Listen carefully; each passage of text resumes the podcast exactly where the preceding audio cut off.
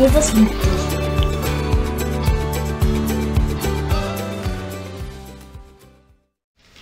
Wir starten heute in eine neue Predigtreihe. Du kannst die PowerPoint schon starten. Safe, sicher. Das äh, soll uns die nächsten Wochen begleiten.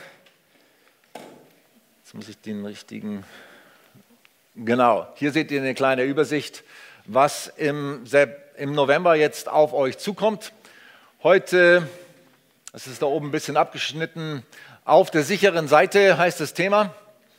Dann soll es nächsten Sonntag weitergehen. Wie kann ich mir sicher sein? Am 20.11. schwierige Texte und Fragen zum Heil.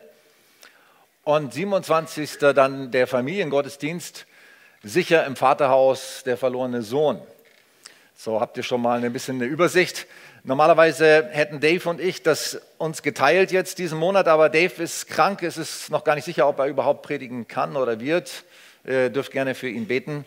Ist schon ziemlich angeschlagen und ähm, bitte betet für ihn, dass er gut wieder auf die Beine kommt oder überhaupt erstmal klar wird. Es ist noch gar nicht sicher, was eigentlich äh, genau los ist bei ihm.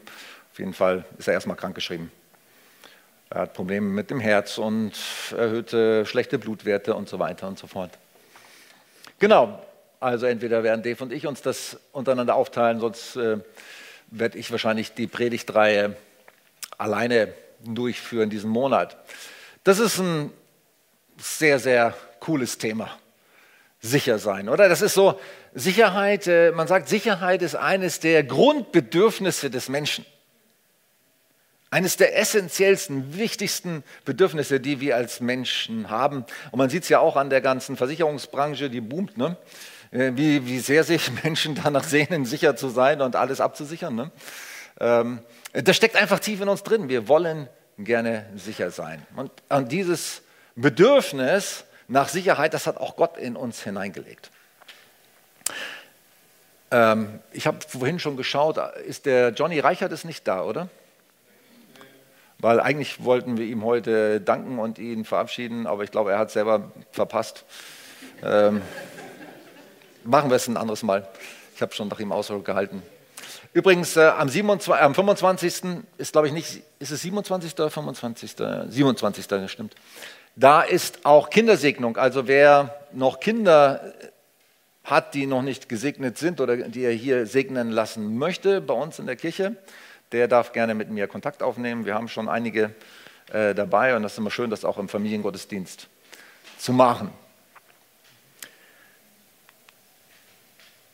Können wir die Folie ein bisschen, es ist ein bisschen verrutscht nach oben, ne? Kann man das ein bisschen anders? Oder ist unser Beamer, hat sich unser Beamer bewegt? Aber beim ersten Gottesdienst war es besser, glaube ich. Naja, egal. Aber ihr könnt es trotzdem lesen. Römer 3, 21. Der Römerbrief ist äh, so ein starker Brief. Also alles ist stark in der Bibel. Geschlechtsregister lesen vielleicht manche nicht so gerne. Hat aber auch seinen sein Reiz, wenn man so ein bisschen da äh, was mit anfangen kann oder sich äh, bewusst macht, wozu das eigentlich in der Bibel steht. Aber es gibt natürlich sehr, sehr starke Texte. Dieser gehört auch dazu, Römer 3,21. Gott spricht jeden von seiner Schuld frei und nimmt jeden an, der an Jesus Christus glaubt. Nur diese Gerechtigkeit lässt Gott gelten. Martin Luther, weiß nicht, wer sich ein bisschen mit Martin Luther mal beschäftigt hat oder auch den Film gesehen hat, den Luther-Film auch sehr gut, äh, der weiß, wie, wie dieser Mönch tiefgläubige Mensch gerungen hat und gesagt hat, ich will diese Sicherheit haben, ich will wissen, dass ich gerecht bin. Der hat Tage und Stunden lang gefastet und gerungen mit seinen Zweifeln, mit seinen Ängsten. Bin ich wirklich vor Gott angenommen oder nicht? Und dann durch das Studium des Römerbriefs hat der Heilige Geist ihm die Augen geöffnet. Und er hat begriffen, hey, ich bin gerecht durch meinen Glauben. Nicht dadurch, dass ich stundenlang bete oder dass ich ein extrem heiliges Leben führe. Nein, ich bin gerecht. Stehe vor Gott gerecht dadurch mein Glauben. Was für eine Botschaft, oder? Was für eine Erkenntnis, die die Welt verändert hat. Es gibt hier so drei Begriffe, die habe ich euch da mal so an die Seite reingeschrieben. Das sind auch die drei Punkte, über die ich heute sprechen werde. Gerechtigkeit, Gnade und Glaube. Das sind so Kernbegriffe. Es gibt in der Bibel Kernbegriffe, besonders auch im Neuen Testament. Und diese drei Begriffe gehören dazu. Sie sind so entscheidend, so wichtig, dass wir verstehen, was sie bedeuten und was damit gemeint ist. Was ist denn Gerechtigkeit? Was bedeutet es? Was bedeutet Gnade? Was, was heißt Glaube? Manche von euch denken vielleicht, ja, das sind ja die Anfangsgründe, das sind ja die ersten Schritte, das habe ich ja alles längst verstanden und da brauche ich mich nicht mehr mit beschäftigen. Ich denke nicht. Ich glaube, gerade diese Dinge, die Grundlagen, die wichtigsten Dinge, die müssen wir immer und immer wieder ganz neu durchbuchstabieren und uns bewusst machen, was heißen sie für uns? Warum sind sie so zentral? Warum werden sie immer und immer wieder thematisiert und aufgegriffen in der Bibel? Gerechtigkeit. Also wenn ihr das mal googelt, den Begriff oder in der Konkordanz nachschlagt, hey, da findet ihr seitenweise über die Gerechten und über die Gerechtigkeit Gottes und so weiter. In ganz unterschiedlichen Kontexten. So, das, genauso das Thema Gnade oder Glaube, das sind sehr, sehr wichtige Dinge und das alles steckt hier auch komprimiert in diesem Text. Gott spricht jeden von seiner Schuld frei. Das ist die Gnade nimmt jeden an, der an Jesus Christus glaubt. Der Glaube, Gnade und Glaube in Kombination. Und nur diese Gerechtigkeit lässt Gott gelten. Ich erzähle euch mal eine, eine kleine Geschichte. Ein Archäologe war unterwegs in einer sehr einsamen Gegend, hat immer wieder Höhlen und, und irgendwelche Dinge erforscht, wollte Sachen ausgraben. Und er findet so einen, Felsspalt, äh, könnte auch ein alter Brunnen gewesen sein. Auf jeden Fall wirft er so ein paar Steine rein und hört, oh, das fällt eine ganze Zeit. Aber irgendwann hört er halt ein metallisches Geräusch und denkt, wow, da liegt bestimmt ein Schatz da unten verborgen. Vielleicht Gold. Da muss ich rein. Und er hat äh, ein langes Seil dabei und äh, hat sich wahrscheinlich nicht viel Gedanken gemacht oder nicht lange überlegt, einfach Seil rein in den Brunnen oder in die Felsspalte und runtergeklettert. Nun, das Problem war, er kam ans Ende des Seils und war noch nicht auf dem Grund des Brunnens. Und was er sich auch nicht überlegt hat, war, dass er nicht mehr der Jüngste war und nicht mehr die Kraft hatte, aus eigener Kraft an dem Seil wieder nach oben zu klettern. Das ist eine missliche Lage. Was macht ein Mensch in so einer Situation? Wer ist von euch schon mal in einer Situation gewesen, wo er gedacht hat, ich habe keine Lösung? Es sieht auswegslos aus. Eine ganze Reihe von Leuten. Ne? Und äh, gut, die andere Frage frage ich später, wenn ich mit der Geschichte fertig bin. Auf jeden Fall war dieser Mann, dieser Höhlenforscher auch in dieser aussichtslosen Lage. Er hat gemerkt, okay, ich schaffe das nicht aus eigener Kraft, mich da wieder hochzukraxeln an dem Seil. Und äh, dann hat er sich überlegt, der Brunnen oder die Felsspalte, die könnte noch sehr tief sein. Und er hat sich so bildlich ausgemalt und vorgestellt, wie er da runterfällt und dann runterkracht auf den Boden und all seine Knochen brechen und er hinüber ist. Und ich weiß nicht, wie lange er sich da festgehalten hat an dem Seil. Vielleicht hat er zwei, drei Stunden Zeit gehabt, wie ihm die Kraft reichte. Aber das kann einen schon fix und fertig machen. Nicht nur das, die Situation an sich, sondern auch das Gedankenkarussell, oder? Was läuft dann ab? Was wäre, wenn? Kennt ihr das in solchen Situationen, wenn ihr euch überlegt, oh, ich habe keine Lösung für mein Problem und dann fängt, fangen die Gedanken an zu kreisen? Was alles Schlimmes passieren könnte? Was, wie das Ganze enden könnte? Und so ging es dem Mann auch. Und er aus Verzweiflung hat er auch noch geschrien, ganz laut, Hilfe, aber natürlich war niemand in der Nähe. Und am Ende hat er einfach keine Kraft mehr gemacht, gehabt und musste das Seil loslassen. Er ist allerdings nur 10 Zentimeter tief gefallen, weil er kurz über dem Grund war. Und er war natürlich sehr erleichtert und hat gejubelt und sich gefreut. Und äh, konnte sich dann auch irgendwie einen Weg wieder überlegen, ähm, wie er wieder aus dem Schacht rauskommen konnte. Aber erstmal ist er eben nicht in die Tiefe gestürzt, nicht in uns Endliche gestürzt, sondern der, der Boden war einfach viel näher, als er gedacht hat. Und das ist auch die Wahrheit in Bezug auf unsere Sicherheit, die wir bei Gott haben. Viele Menschen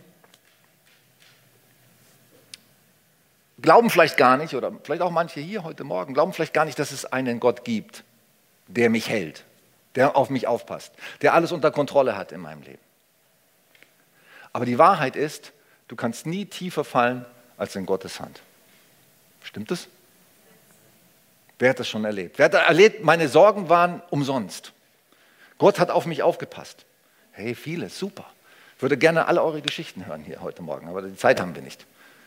Hey, ihr könntet alles was dazu beitragen und erzählen, hey, auf Gott ist Verlass, oder? Wenn ich falle oder wenn ich gefallen bin, vielleicht auch aus eigener Schuld, ich habe auch Situationen erlebt in meinem Leben, wo ich aus eigener Schuld in schwierige Situationen gekommen bin, nicht nur äh, fremdverschuldet, aber Gott hat mich gehalten. Er hat auf mich aufgepasst. Ich bin in seine Hand gefallen. Er hat vorgesorgt. Er hat den Weg raus aus dem Schlamassel. Das ist doch super, oder? Dass wir so einen Gott haben, der auf den Verlass ist, der uns hält, der für uns sorgt, der in Kontrolle ist über alles, was passiert in unserem Leben. Wir bekennen und glauben, dass unser Gott der ist, der das Universum geschaffen hat. Alle Sterne, die Milchstraßen und die Galaxien und so weiter. Jedes einzelne Atom und alles, was wir sehen und was existiert. Aber uns fällt es so schwer zu vertrauen, dass wir tatsächlich in seiner Hand sind. Und dass es für ihn ein leichtes ist, für uns zu sorgen, uns zu halten. Und dass wir sicher sind in seiner Hand. Den Zustand, safe bei Gott zu sein, sicher bei Gott zu sein, Gerettet zu sein, das nennt die Bibel gerecht oder Gerechtigkeit. Also wenn euch dieser Begriff in der Bibel irgendwann mal überkommt, das wird oft passieren, wenn ihr die Bibel lest, dann denkt daran, Gerechtigkeit und Gerechtsein steht für den Zustand, sicher zu sein bei Gott. In seiner Hand zu sein, bei ihm geborgen zu sein. Und das hat nichts mit den langläufigen Vorstellungen zu, zu tun, mit dem, was wir denken, was Gerechtigkeit heißt. Natürlich werden wir auch aufgefordert, gerechte Taten zu tun oder gerecht mit Menschen umzugehen und so weiter. Aber wenn die Bibel von Gerechtigkeit spricht, dann spricht sie von einem Zustand der Sicherheit bei Gott. Einem Zustand, dass wir sicher sind in seiner Hand, dass er auf uns aufpasst, dass er alles unter Kontrolle hat. Das heißt safe, das heißt gerecht, Gerechtigkeit. Dieser Zustand sagt, alles ist gut und alles wird gut. Weil Gott da ist. Weil er sich kümmert. Weil ich nicht alles selbst unter Kontrolle haben muss. Sondern weil er mich kennt und sieht. Weil er eine Lösung hat für das Problem, die ich noch nicht sehe. Das ist der Zustand safe bei Gott, gerecht bei Gott. Du bist angenommen, du bist angekommen, du bist okay. Und in diesem Zustand soll, soll ein jeder von uns versetzt werden. Und das geht viel einfacher, als wir denken. Oben steht jetzt also abgeschnitten ist, gerecht. Es gibt, ich habe das euch mal gegenübergestellt, es gibt eigentlich nur zwei Kategorien von Menschen auf dieser Erde. Das eine sind Gerechte, also oben steht Gerechte und unten steht Sünder.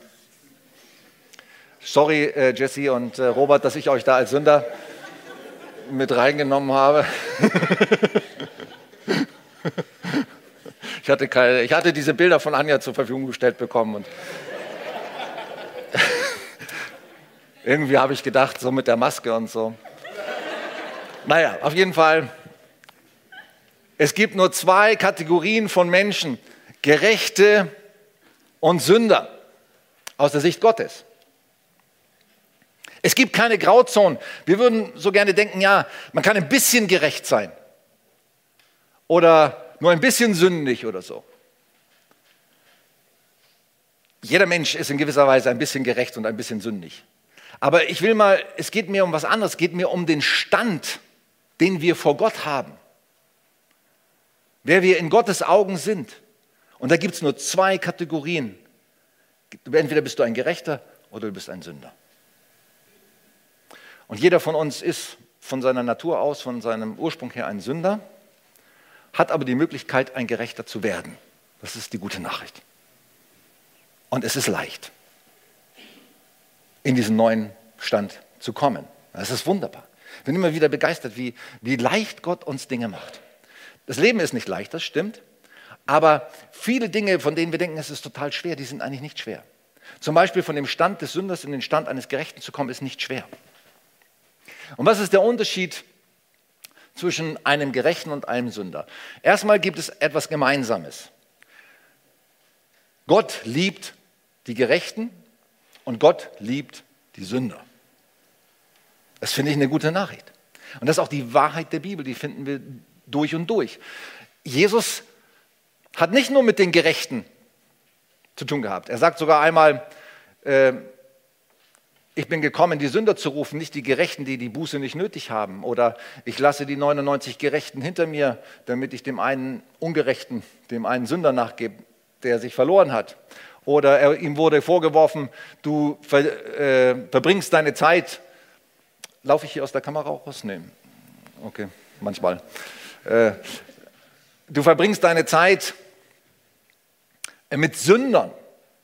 Und daran wird deutlich, an diesen ganzen Geschichten oder Aussagen wird deutlich, Gott liebt die Gerechten und er liebt die Sünder. Und zwar in gleicher Art und Weise. Gott macht da keinen Unterschied. Er lässt seine Sonne scheinen auf Gerechte und Ungerechte. Gott ist gut zu jedem. Und er liebt die, die Sünder sind oder in Sünde leben und Gott nicht kennen. Er liebt sie. Und er hat kein größeres Verlangen danach, ihnen seine Liebe zu zeigen. Genauso wie er denen, die äh, schon gerecht in den Stand eines Gerechten gekommen sind, natürlich auch seine Liebe zeigen möchte. Aber er, er, er unterscheidet da überhaupt nicht. Er lässt sogar eher mal die in dem Stand des Gerechten sind alleine und sagt, ihr kommt schon klar. Und geht denen nach, die Sünder sind. Gott liebt beide Gruppen. Der Unterschied, aber Unterschiede sind schon krass. Die Gerechten sind im Reich des Lichts. Sie stehen in dem Reich des Lichts. Es gibt zwei, zwei Herrschaftsbereiche auf dieser Welt und auch in der unsichtbaren Welt. Zwei Herrschaftsbereiche. Der eine Herrschaftsbereich ist da, wo Gott regiert, wo er König ist, wo er das Sagen hat.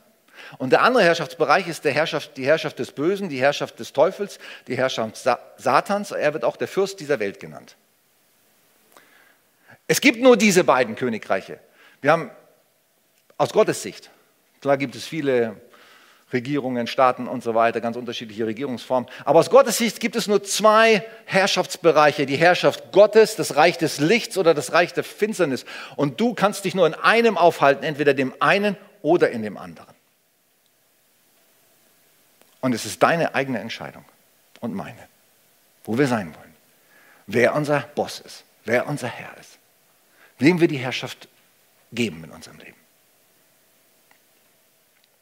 Und wenn wir zu den Menschen gehören, die gerecht sind, und wir werden, komme ich gleich noch drauf, das hat nichts in erster Linie mal mit unseren Taten zu tun und unseren Werken.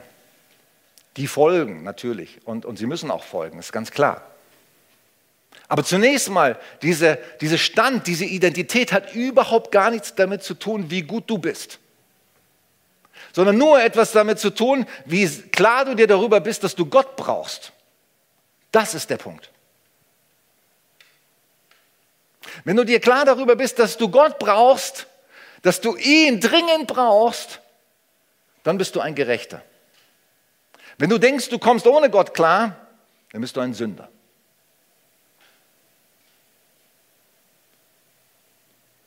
Und die einen sind im Reich des Lichts, da hat Gott die Herrschaft, weil ich weiß, ich brauche ihn und er muss regieren in meinem Leben, sonst geht es den Bach runter, sonst wird es richtig schlecht. Oder du sagst, ich brauche ihn nicht. Ich komme alleine klar. Die Gerechten sind mit Gott verbunden und sie kennen ihn.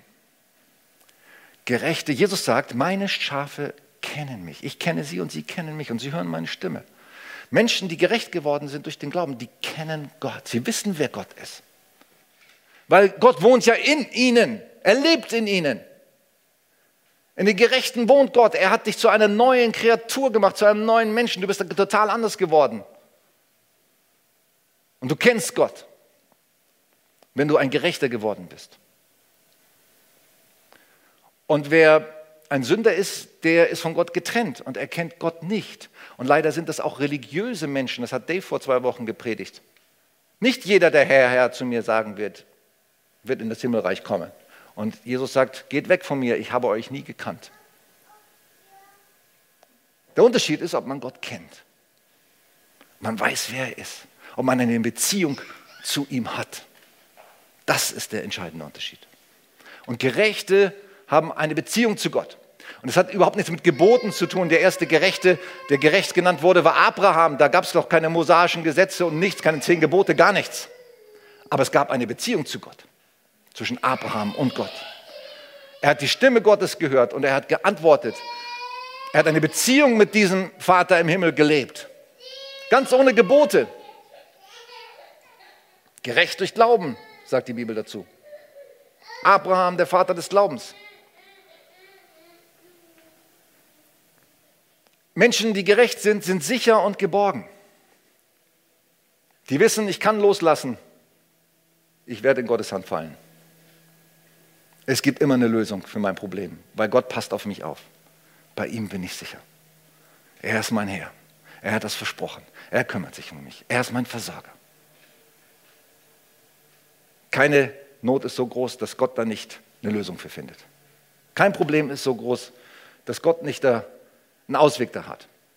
Lest mal das Buch von Sven Olaf Grohmann, dem Gründer vom Verein Notausgang. Gott ist größer als dein Problem.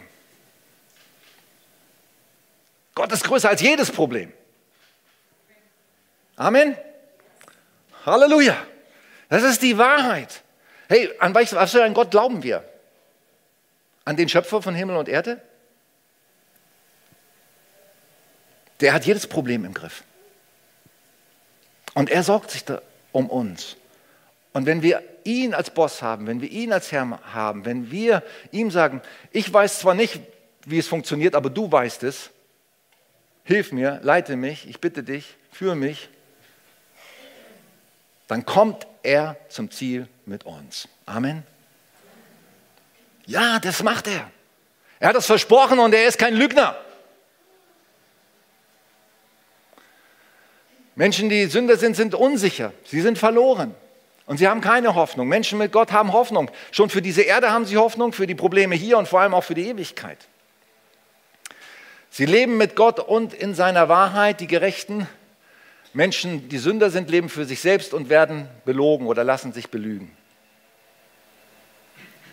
Und Menschen, die gerecht sind, leben ewig in Gottes Liebe und Sünder leben ewig ohne Gottes Liebe. Das ist krass. Nur diese zwei Welten gibt es. Nur diese zwei Kategorien von Menschen. Und das Gute ist, dass wir selber die Wahl haben, wer wir sein wollen. Das ist doch wunderbar. Wir dürfen uns selber entscheiden. Gott gibt uns die freie Wahl. Willst du mit mir oder willst du ohne mich? Willst du an mich glauben oder willst du an mir zweifeln oder mich verleugnen oder kein Interesse für mich zeigen? Gott selber lässt uns die Wahl. Das finde ich fair. Es ist letztendlich auch liebevoll, weil Liebe lässt dem anderen immer die Wahl. Zwingt nicht, manipuliert nicht. Ähm, hey, ist doch so gut, dass wir keine Marionetten sind. Dass Gott uns die Wahl lässt. Wie willst du leben? Willst du mit mir leben? Willst du dich auf all das verlassen, was ich dir zusage, was ich dir gebe, oder willst du es nicht? Willst du alleine klarkommen? Okay, ich lasse dich auch alleine klarkommen, aber du wirst sehen, was das für Konsequenzen hat. Willst du mit mir rechnen und mit mir gehen? Willst du auf mich vertrauen? Hey, dann wirst du auch die Dinge erleben, die ich dir versprochen habe.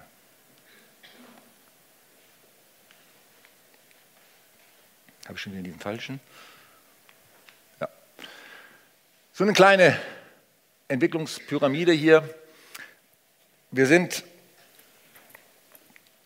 alle verloren im Reich der Finsternis. Jeder einzelne Mensch ohne Jesus, ohne Gott, ist jeder von uns unter der Herrschaft des Teufels im Reich der Finsternis. Das ist die Wahrheit der Bibel. Es gibt keinen, der gerecht ist. Nicht einen, sagt auch der Römerbrief. Von sich selbst aus, aus eigener Kraft, mit eigenen Möglichkeiten, mit ein, eigenem Willen, kann kein Mensch vor Gott gerecht werden. Sondern wir sind unter der Herrschaft des Teufels. Zweiter Schritt ist Bekehrung. Durch die Bekehrung werden wir gerettet und wir werden eine neue Schöpfung, sagt es die Bibel. 2. Korinther 5, Vers 17. Wer in Christus ist, ist eine neue Kreatur. Das Alte ist vergangen, etwas Neues ist entstanden. Ich erinnere mich so gern an meine eigene Bekehrung. Die ist zwar schon 36 Jahre her, aber ich kann gar nicht oft genug dran denken. Weil ich bin durch meine Bekehrung ein neuer Mensch geworden. Komplett anders. Eine neue Schöpfung. Ich habe die Welt mit anderen Augen gesehen, nämlich mit Gottes Augen. Und vorher habe ich sie nur aus meiner eigenen Perspektive gesehen. Und es war so, kannst du dir vorstellen, und das ist bei jeder Bekehrung so, ein Mensch steht in seinem Leben, egal an welchem Punkt er ist, ob er jung ist oder alt ist, und er schaut in eine gewisse Richtung, das ist so seine Lebensspanne, die vielleicht noch vor ihm liegt, vielleicht auch die Ewigkeit und welche Gedanken er sich darüber macht. Und er schaut in die Richtung ohne Gott. Das ist ein verlorener Mensch, das ist ein Sünder, der sein Leben vor sich sieht und die Ewigkeit vor sich sieht ohne Gott und auch seine Vergangenheit natürlich sein, und seinen jetzigen Zustand. Er sieht sich selber aber ohne Gott. Und er versucht alles alleine in den Griff zu kriegen. Er versucht alles alleine zu lösen. Er versucht nur seine eigenen Wünsche und seine eigenen Vorstellungen nach diesen Vorstellungen zu leben. Das ist ein Sünder. Das ist ein Mensch, der unbekehrt ist. Ein bekehrter Mensch dreht sich einfach um. Der steht immer noch, immer noch derselbe Mensch. Der ist nicht anders, der ist auch charakterlich nicht besser. Gar nichts hat sich in dem Moment, er, er, er wendet sich um und schaut zu Gott. Das ist Bekehrung. Ich schaue weg, alles nur mit meinen eigenen Maßstäben, mit meinen eigenen Mitteln, mit meinen eigenen Vorstellungen zu tun. Und ich schaue zu Gott und ich sage, Gott, ich brauche dich. Ich brauche dich für, für meine ewige Sicherheit, ich brauche dich eigentlich für jeden Tag, dass du mich versorgst, dass du mir hilfst, dass du mich veränderst. Ich brauche dich. Und ich will mein Leben jetzt mit dir leben. Ich will auf dich hören. Ich will dich immer besser kennenlernen. Ich will keinen Schritt mehr ohne dich tun. Das ist Bekehrung. Und Bekehrung ist so wichtig. Und wir werden eine neue Schöpfung, wenn wir uns bekehren. Wenn wir Gott einladen in unser Leben und sagen, von jetzt an regiere ich nicht mehr selber mein Leben, weil wenn in dem Moment, wo du selbst dein Leben denkst, dass du es regierst, regiert es eigentlich der Teufel. Das ist die Wahrheit.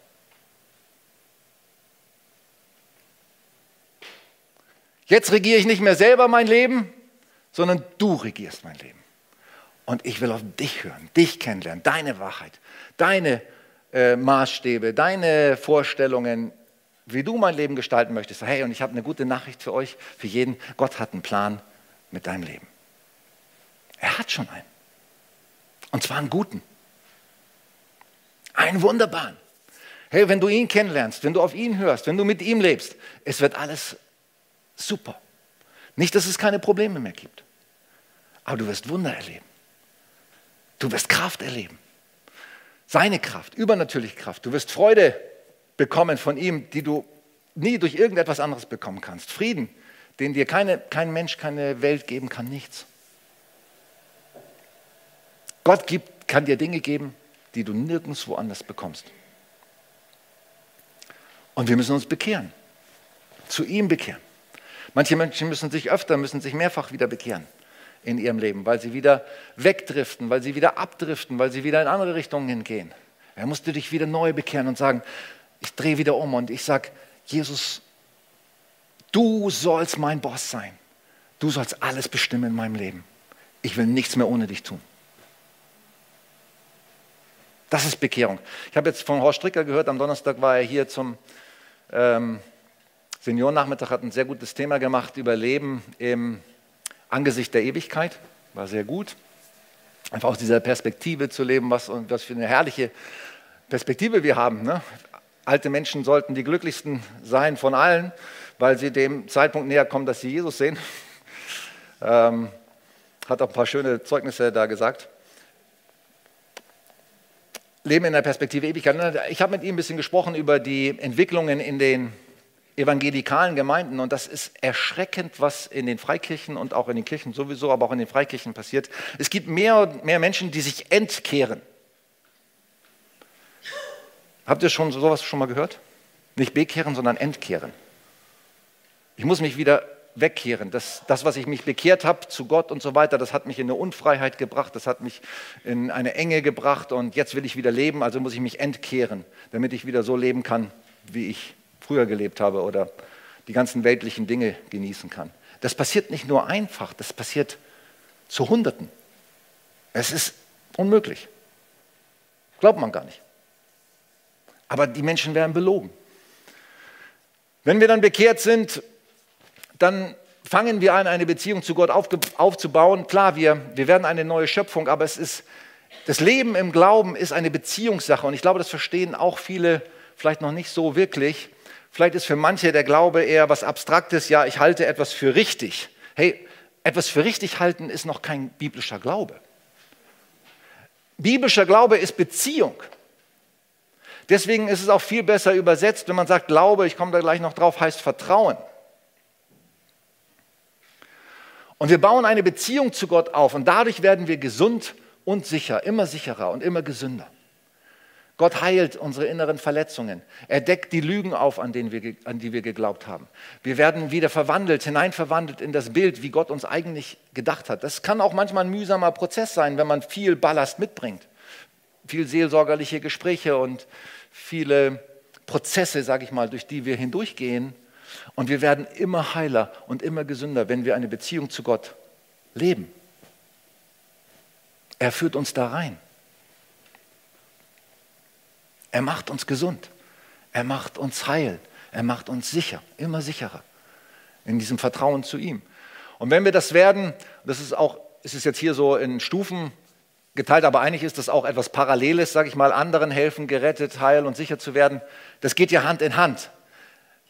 Christen sollten nie nur für sich selbst leben. Nicht nur immer sich selber Nabelschau betreiben. Hey, wir sind nie fertig. Ich bin auch noch nicht vollkommen heil. Und wenn ich darauf warten würde, bis ich vollkommen heil und vollkommen und hundertprozentig sicher bin in allen Situationen und Bereichen meines Lebens, dann würde ich nie anderen helfen. Stimmt es? Hey, das ist was Paralleles. Wir müssen auch schon mit dem, was wir wissen und was wir haben, müssen wir auch schon anfangen, anderen zu dienen. Wir hatten ein prophetisches Wort im ersten Gottesdienst von der ähm, Silke Hagenauer. Sie gesagt hat, ja, wir, wir sind eigentlich, wir sollten eigentlich schon uns bewusst machen, wie sehr wir schon beschenkt sind und anfangen, auch wenn es wenig ist, schon zu geben an andere. Nicht erst warten, bis wir viel haben.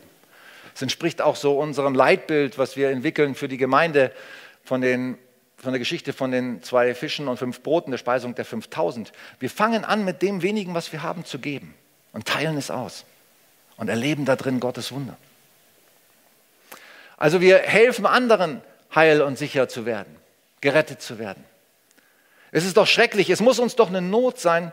Ich sage das auch zu mir selbst, ich predige nicht nur euch an, ich predige auch immer zu mir selbst. Es muss uns doch eine Not sein, dass Millionen von Menschen und auch hier äh, Zehntausende von Menschen in Memmingen in die ewige Verdammnis wandern. Ist uns das eine Not? Für einige schon, ja. Für mich auch manchmal. Aber ich denke, die Not, dieses Bewusstsein muss uns doch umtreiben, oder? Dass wir sagen, wir haben so ein wunderbare, wunderbares Geschenk des ewigen Lebens bekommen. Das müssen wir doch mit anderen teilen. Und ich sage euch, es gibt suchende Menschen hier in der Stadt und in der Region. Ganz bestimmt. Wenn die das Evangelium so hören würden, wie, wie ich es heute predige, angenommen, ich hätte die Möglichkeit, das wünsche ich mir manchmal, ne, für allen 60.000 Leuten aus Memmingen und Umgebung mal zu predigen. Wenn die das Evangelium hören würden, so wie heute, ich sage dir, Hunderte, Vielleicht sogar Tausende würden sich bekehren. Bin überzeugt. Weil sie eine tiefe Sehnsucht haben nach dieser Wahrheit. Und weil Gott ihnen das ins Herz gelegt hat. Und sie in der Welt keine Antworten finden.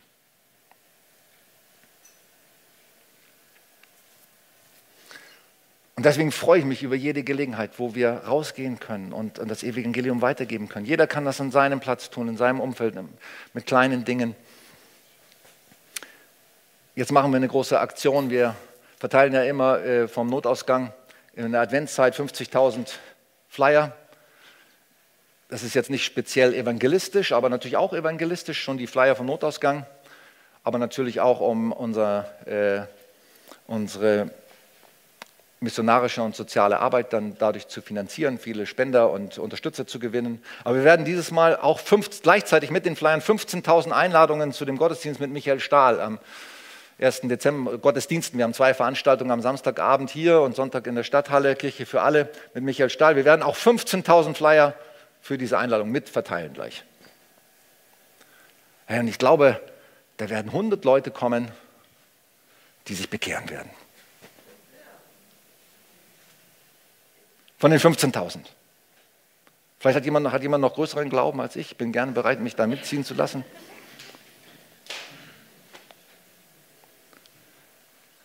Und lass uns dafür beten, dass wenn wir diese Flyer rausbringen, dass das in die Herzen der Menschen fällt und dass sie merken, wow, das, sowas habe ich gesucht. Am ersten Gottesdienst war ein, ein Mann hier im Gottesdienst, der hat gesagt, er, er weiß gar nicht, warum er heute Morgen hierher gekommen ist, aber irgendwas hat ihn gezogen. Und er hat mit mir gesprochen hinterher, gesagt, das hat so in mein Herz gesprochen. Und es hat mich so berührt und ich weiß jetzt heute, warum ich hier war. Hey, klasse. Und wir müssen das rausbringen, wir müssen das an die Menschen bringen, diese wunderbare Botschaft. Und sie müssen es hören. Und das wird ein starkes Wochenende werden am, am 1. Dezember Wochenende. Hey, und es werden viele Menschen Jesus erleben. Und dann unsere Weihnachtsgottesdienste. Zu Weihnachten sind die Menschen offen. Wir sind jetzt auch schon am Planen. Ähm, und werden auch dafür Flyer machen. Und äh, hey, das ist so toll, dass wir das anderen helfen können, gerettet, heil und sicher zu werden. Und was für eine Perspektive haben wir? Die ewige Herrlichkeit, die Sicherheit in der, in der ewigen Herrlichkeit mit Gott und seiner Familie. Wir sind alle eine große Familie, alle Gläubigen aus allen Nationen, aus allen Konfessionen, eine große Familie. Und wir werden eine Ewigkeit zusammen feiern. Und all das ungenutzte Potenzial, was wir noch nicht entwickeln durften, entfalten dürfen. Halleluja. Das ist unsere Perspektive.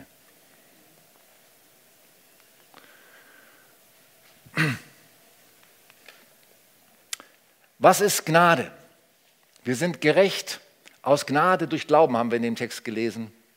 Ich sehe das so mit Gnade und Glauben wie mit zwei Komponenten. Hat, hat jemand schon mal mit einem Zwei-Komponenten-Kleber gearbeitet? Was passiert, wenn du die eine Komponente aufträgst, aber die andere ist leider alle oder verklebt? Da passiert nichts. Da ist keine Power. Aber wenn du die zwei Komponenten zusammenbringst, was für eine Power, was für eine Kraft. Und so sehe ich das auch mit Gnade und Glauben. Gnade und Glauben sind wie zwei Komponenten. Erst wenn sie zusammenkommen, kommt die Power, kommt die Kraft. Und die Gnade ist die erste Komponente, die kommt zuerst. Das ist Gottes Idee gewesen, sein Plan. Ich weiß nicht, ob ihr schon mal darüber nachgedacht habt. Vor Grundlegung der Welt, bevor er die Welt geschaffen hat, hat Gott schon seinen Plan der Erlösung sich ausgedacht. Also ich da kann dann nur sagen, wie mit David, Psalm 139, deine Gedanken sind mir zu hoch. Er hatte schon vor Grundlegung der Welt, wie er uns rettet. Und ich glaube nicht nur den, ähm, den allgemeinen Rettungsplan, sondern einen Plan für jeden einzelnen von uns schon fertig. Halleluja. Unglaublich. Jeder der Tage, der werden sollte, waren schon in dein Buch geschrieben, bevor einer von ihnen da war.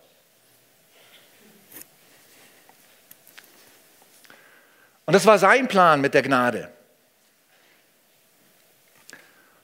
Das war seine Idee. Und Jesus hat gesagt am Kreuz, als er gestorben ist, als es, dieser Rettungsplan vollendet wurde, es wurde alles vorbereitet durchs Alte Testament, auch die ganzen Dinge, die da im, im Tempel gelaufen sind mit den Opfern und so weiter. Alles hatte nur eine einzige Perspektive dorthin, an das Kreuz. Wenn ihr den Hebräerbrief lest, dann werdet ihr es verstehen. Das ganze Alte Testament mit all seinen Opferriten und, und Tempelkult ist alles nur ein Bild auf das, was Jesus für uns getan hat. Ein Schatten. Es wurde vorbereitet. Von Ewigkeit her, aus der Ewigkeit, vor Grundlegung der Welt vorbereitet. Dieses, was Jesus am Kreuz für uns getan hat und gesagt hat, es ist vollbracht. Freigesprochen, erlöst, bezahlt. Gnade heißt ein, ein, um, ein Geschenk umsonst. Das ist wie, als wenn du die Todesstrafe verdient hättest oder lebenslang und der Richter sagt, heute habe ich einen guten Tag. Puh, freigesprochen. Super. Gab ja manchmal so, so Könige oder Gouverneure, ich höre das aus den USA, die manchmal haben die Lust, einen Kandidaten freizusprechen, zu begnadigen. Aber Gott hat nicht nur Lust, sage ich mal, mal aus Willkür den einen oder anderen zu begnadigen, sondern er hat Lust, jeden einzelnen Menschen zu begnadigen. Es ist Gnadenzeit. Und diese Gnadenzeit, in der wir leben, das heißt Jesaja 61 oder auch Lukas 4, wo Jesus diese, dieses Zitat aus, Lukas, äh, aus Jesaja 61 verwendet, es ist angebrochen, das Gnadenjahr des Herrn.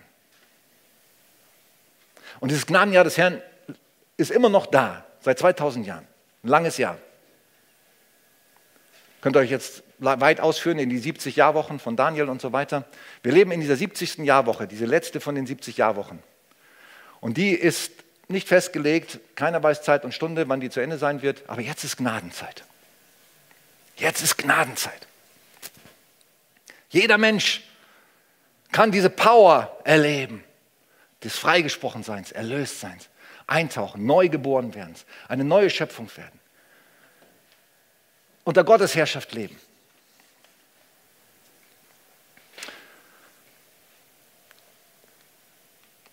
Und es geschieht durch Glauben, durch Vertrauen. Glaube heißt Vertrauen. Glaube ist ein Beziehungswort. Von der Bibel her ist Glaube ein Beziehungswort. Ich glaube, viele Christen verstehen das immer noch nicht. Sie denken, es ist etwas für Wahrheit. Nein, es ist ein Beziehungswort. Glaube ist Beziehung. Es ist Vertrauen. Deswegen spreche ich, ich übersetze mir das immer mit Vertrauen, wenn ich das lese, weil es ist dasselbe Wort im Griechischen. Pistis heißt Glaube oder Vertrauen. Und Vertrauen entsteht nur in einer Beziehung. Wenn ich weiß, ich kann mich auf jemanden verlassen, auf das, was der zugesagt hat, dann vertraue ich dem. Ich kann mich hundertprozentig darauf verlassen. Ja, der hat gesagt, Christoph hat gesagt, heute komme ich um fünf nach Hause und Evi weiß, der kommt, weil der ist zuverlässig. Der fährt nicht noch bei der Feuerwehr vorbei. Nein, der ist dann zu Hause. Spaß. Ich kann mich auf sein Wort verlassen. Auf diese Worte von diesem Menschen ist Verlass. Das ist Glaube.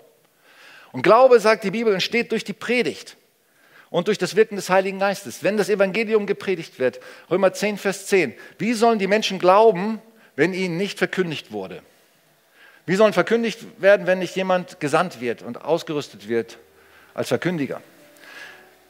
Glaube entsteht durch die Botschaft, durch die Verkündigung des Evangeliums, jetzt nicht nur hier von vorne, natürlich auch am Sonntag durch die Predigt, aber auch durch deine Verkündigung, wenn du dein Zeugnis verkündest, wenn du die Wahrheit jemandem sagst. Es gibt viele Formen von Verkündigung. Dadurch entsteht Glaube im Leben eines Menschen. Dann verbindet sich der Heilige Geist mit der Botschaft, mit den gesprochenen Worten und bewirkt Glaube in den Herzen von Menschen, übernatürlich. Und erst der Glaube ist diese zweite Komponente von diesem Kleber. Es, durch die Gnade alleine passiert noch gar nichts. Erst wenn dein Glaube dazu kommt. Und unser Glaube ist eine freie Entscheidung, eine eigene freie Entscheidung. Ich muss mich entscheiden, muss sagen, Gott, will ich mit dir oder will ich ohne dich? Will ich mich auf dich verlassen oder will ich mich nicht auf dich verlassen? Will ich dir nachfolgen? Will ich alles auf eine Karte setzen oder nicht? Das ist unsere Entscheidung. Das ist deine Entscheidung. Jeden Tag, für jede Situation, in der du bist. Nimmst du Gott mit hinein? Bist du mit Gott unterwegs? Lebst du mit ihm oder lebst du für dich alleine? Lebst du nach deinen eigenen Maßstäben oder sagst du Gott, deine Maßstäbe sollen meine werden? Dein Wille soll geschehen. Dein Reich soll kommen. Vater unser wird das gebetet, bevor wir beten, unser tägliches Brot gib uns heute. Dürfen wir auch beten, ist auch gut. Sollen wir auch. Wir sollen auch um die Dinge beten. Du kannst auch um ein neues Auto beten oder um ein größeres Haus und einen besseren Job, einen besseren Verdienst, ist alles okay. Aber bete zuerst, dein Wille geschehe und dein Reich komme. Du sollst der Boss sein in meinem Leben.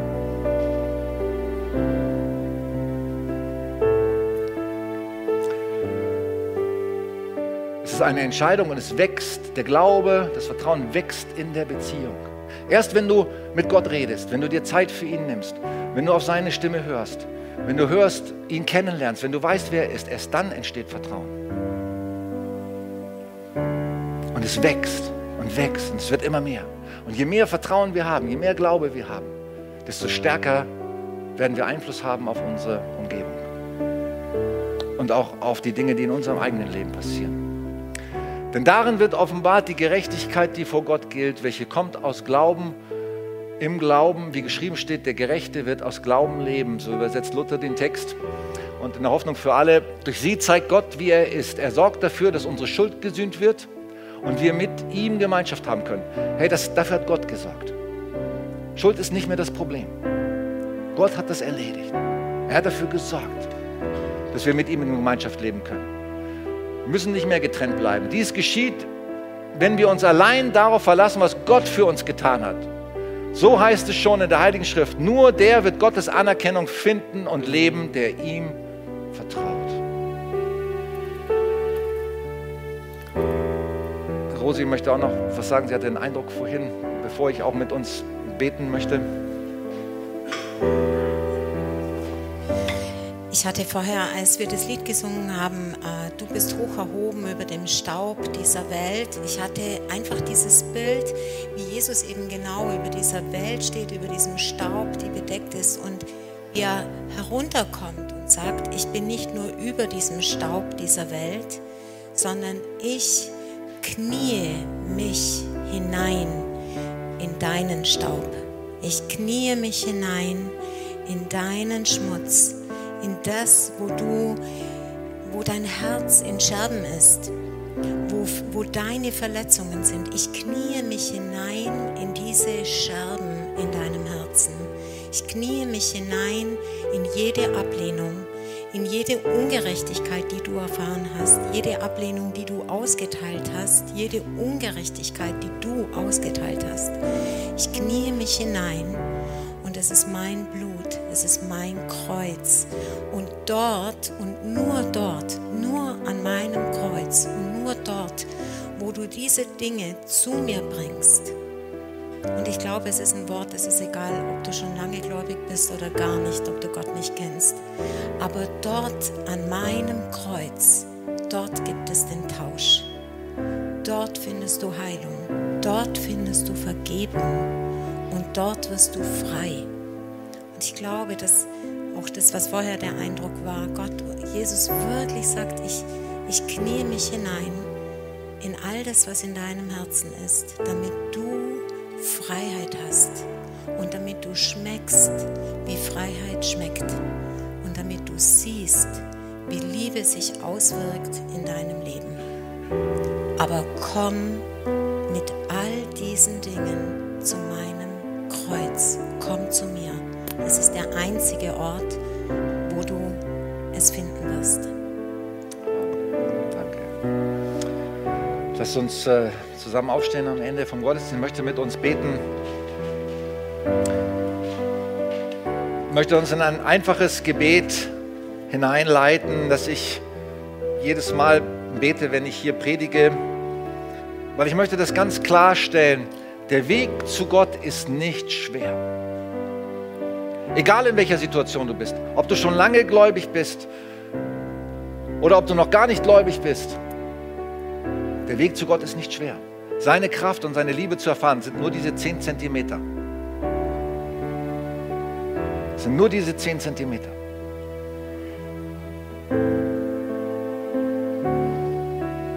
Und bete mit mir, wenn du möchtest, dieses Gebet. Vater im Himmel, danke, dass du mich liebst. Ich habe viele Dinge falsch gemacht in meinem Leben. Ich brauche Vergebung. Ich brauche Erlösung und neues Leben. Und danke, Jesus, dass du in meinen Staub gekommen bist für alle meine Schuld bezahlt hast. Ich lade dich ein, sei du Herr meines Lebens. Und Heiliger Geist, ich bitte dich, führe mich jeden Tag. Nimm mich an deine Hand.